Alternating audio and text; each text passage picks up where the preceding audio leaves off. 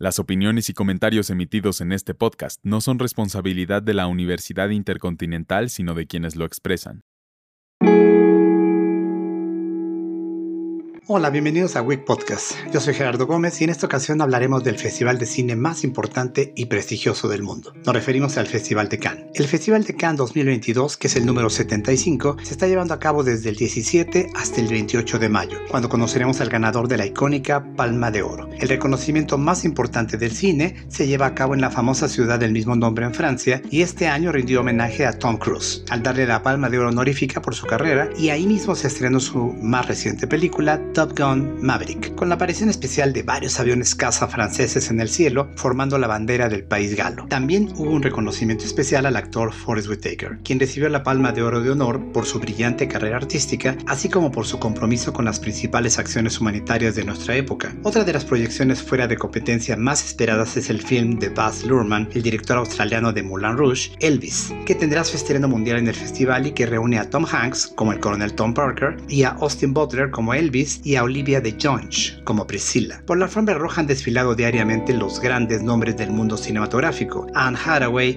Julia Roberts, George Miller, el director de Mad Max, el actor surcoreano de la serie El juego del camarón, Lee Jung-jae, la modelo francesa Cindy Bruna, Woody Harrelson, Vincent McCain, Ethan Hawke, la modelo alemana Leonie Hein, Tilda Swinton, Kristen Stewart, Jodie Foster, Champagne y un largo etcétera que demuestra la relevancia del festival. El jurado que entregará la Palma de Oro el próximo 28 de mayo a una de las 21 películas en competencia está presidido por Vincent Lindon, actor francés y ganador como mejor interpretación masculina en 2015. Y como miembro del jurado también estarán Rebecca Hall, actriz, productora y directora británica, Deepika Padukone, actriz de la India, Naomi Rapaz, actriz sueca, Yasmin Trinka, actriz y directora italiana, Asghar Farhadi, director, productor y guionista iraní, Latl Lee, director, guionista, actor y productor de Francia, Jeff Nichols, director y guionista norteamericano, y Joachim Trier, director y guionista noruego. Algunas de las 21 películas y directores que están en competencia son Holy Spider de Ali Abbasi, Crimes of the Future de David Cronenberg, Armageddon Time de James Gray, Nostalgia de Mario Martone, Triangle of Sadness de Ruben Östlund, Le Amandier de Valeria Bruni Tedeschi y Showing Up de Kelly Reichardt. Pero para entender la relevancia del Festival de Cannes, tenemos que remontarnos a sus orígenes en 1946. Justo después de la Segunda Guerra Mundial, el primer festival se celebró del 20 de septiembre al 5 de octubre y pronto fue cambiado al mes de abril para tener más promoción y competir con Venecia y Berlín. Desde 1951 el festival es anual. La famosa Palma de Oro se creó en 1955 por iniciativa de Robert Fabre Lebret